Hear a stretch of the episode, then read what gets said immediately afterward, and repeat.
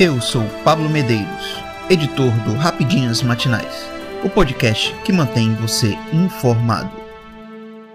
Comandante do Exército suspende nomeação de ex-ajudante de ordens de Bolsonaro para batalhão em Goiânia. O tenente-coronel Mauro Cesar Barbosa Cid, ex-ajudante de ordens do ex-presidente Jair Bolsonaro, não assumirá mais o comando do 1 Batalhão de Ações e Comandos de Goiânia Go. A decisão foi tomada pelo novo comandante do Exército, General Thomas Paiva, e confirmada nesta terça-feira, 24.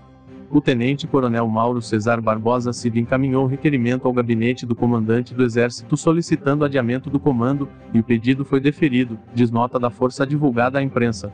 Agora, um novo oficial deve ser designado para o posto. O aliado de primeira hora de Bolsonaro foi pivo da mais recente crise entre o governo Lula e as Forças Armadas. O general Thomas Paiva assumiu o cargo com a missão de resolver o impasse envolvendo o CID sem amplificar a crise do terceiro governo Lula com os militares. Mauro Cesar Barbosa Cid foi indiciado pela Polícia Federal PF, sob acusação de produzir desinformação sobre a vacina contra a Covid-19. Em uma live feita em outubro de 2021, o então presidente Jair Bolsonaro fez uma associação falsa entre imunizantes e o vírus da AIDS, o HIV. O ex-ajudante de ordens também é alvo de um inquérito no Supremo Tribunal Federal por suposto envolvimento no vazamento de informações sigilosas de uma investigação sobre suposto ataque hacker ao sistema do Tribunal Superior Eleitoral TSE.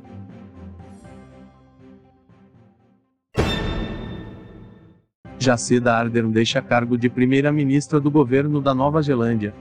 Jaceda Ardern deixou o cargo de primeira-ministra da Nova Zelândia nesta quarta-feira, 25 noite de terça em Brasília, após sua renúncia surpresa como chefe de governo na semana passada. Seu aliado Chris Ipes, 44, foi empossado como o novo primeiro-ministro pelo governador-geral da Nova Zelândia em uma cerimônia na capital, Wellington. Este é o maior privilégio e responsabilidade da minha vida, declarou Ipes ao assumir o cargo. Estou motivado e entusiasmado com os desafios que temos pela frente.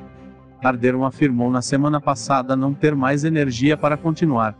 Durante seu mandato, a Nova Zelândia sofreu com catástrofes naturais, o pior ataque terrorista da sua história e a pandemia de Covid-19. Nesta última, a primeira-ministra levou o país para resultados positivos de destaque global. Em sua última aparição pública como primeira-ministra, na manhã desta quarta, Ardern deixou o parlamento diante de centenas de transeuntes, que aplaudiram de maneira espontânea. Seu governo de centro-esquerda lutou nos últimos dois anos contra o aumento da inflação, uma possível recessão e a ascensão da oposição conservadora. IPES, responsável por arquitetar o plano de resposta da Nova Zelândia à pandemia, agora terá a missão de elevar os baixos índices de aprovação do governo antes das eleições gerais de outubro. Pai de dois filhos e apelidado de Spi, e quem se consideram Kiwi como são chamados os neo-menos zelandeses, normal, comum, vem de uma família da classe trabalhadora e gosta de ir de bicicleta para o trabalho. A Covid-19 e a pandemia criaram uma crise sanitária. Agora criou-se uma crise econômica e é nisso que meu governo focará, afirmou Ipes anteriormente.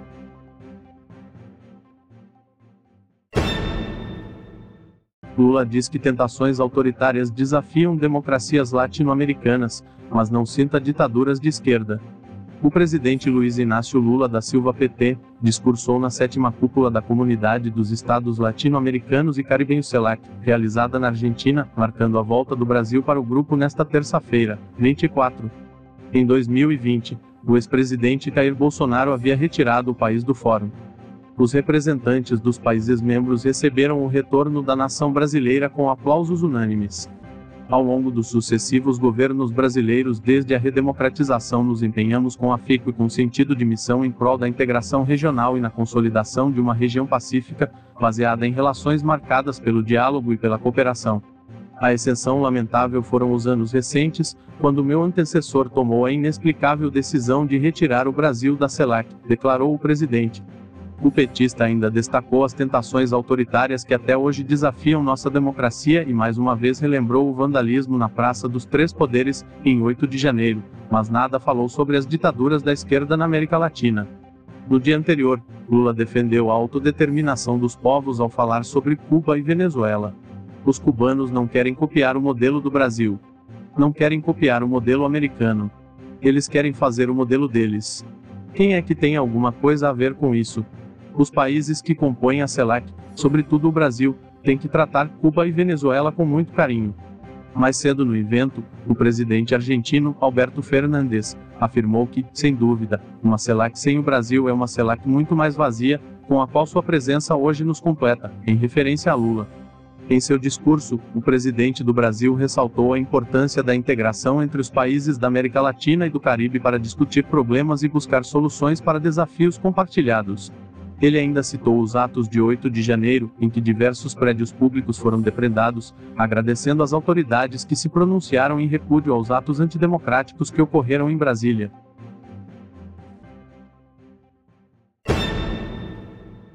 Agel solicita bloqueio de bens de 40 presos pela depredação das sedes dos três poderes a Advocacia Geral da União Ágil apresentou um novo pedido cautelar para a Justiça Federal do Distrito Federal solicitando o bloqueio de bens de 40 vândalos que participaram da invasão e depredação das sedes dos três poderes Palácio do Planalto, Supremo Tribunal Federal STF e Congresso Nacional no dia 8 de janeiro. Segundo o órgão, a solicitação é para que a indisponibilidade recalha sobre os presos em flagrantes no dia dos atos de violência. O objetivo das duas ações cautelares é assegurar que os bens dos acusados possam ser utilizados para ressarcir o patrimônio público em caso de posterior condenação definitiva. O valor total que a Agil pede para ser bloqueado em ambas as ações, 18,5 milhões de reais, leva em consideração relatórios de estimativas de danos, afirmou em manifestação a Agil. A solicitação apresentada teve como base documentos da Polícia Civil do Distrito Federal PCDF e da decisão do ministro Alexandre de Moraes, do STF. Ainda segundo a Advocacia Geral, os acusados participaram ativamente em atos ilícitos dos quais, mais que os danos materiais ao patrimônio público federal objeto desta ação, resultaram danos à própria ordem democrática e à imagem brasileira e que, por isso, deverão reparar os prejuízos causados ao erário público. O órgão pede que a indisponibilidade de movimentação recalha sobre imóveis, veículos, valores em contas financeiras e demais bens que os acusados possuam, além da citação dos envolvidos no complexo penitenciário da Papuda, no Distrito Federal. Mais cedo, a Ágil já havia solicitado outra ação com o objetivo de responsabilizar os financiadores dos atos de violência. Eu sou Pablo Medeiros e este foi o Rapidinhas Matinais, o podcast que deixa você informado. Até mais.